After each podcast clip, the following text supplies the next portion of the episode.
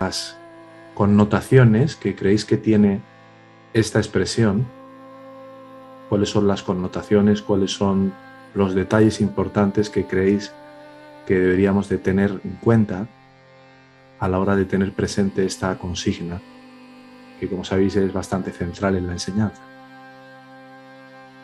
Cómo hemos de proceder y qué alertas debemos de tener en cuenta en relación a esta expresión de humillar nuestro ego o humillar el ego.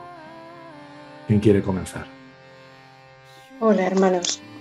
Pues mira, yo lo que he podido ver es lo mejor es exponerse y sacar al exterior aquello que tú quieres mantener a salvo, ¿no? Eso es una de las cosas.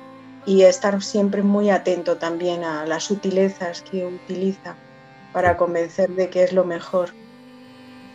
Claro, humillarte como ego en el sentido de no reforzar de ninguna manera lo que el ego realmente necesita para seguir revalidándose o lo contrario.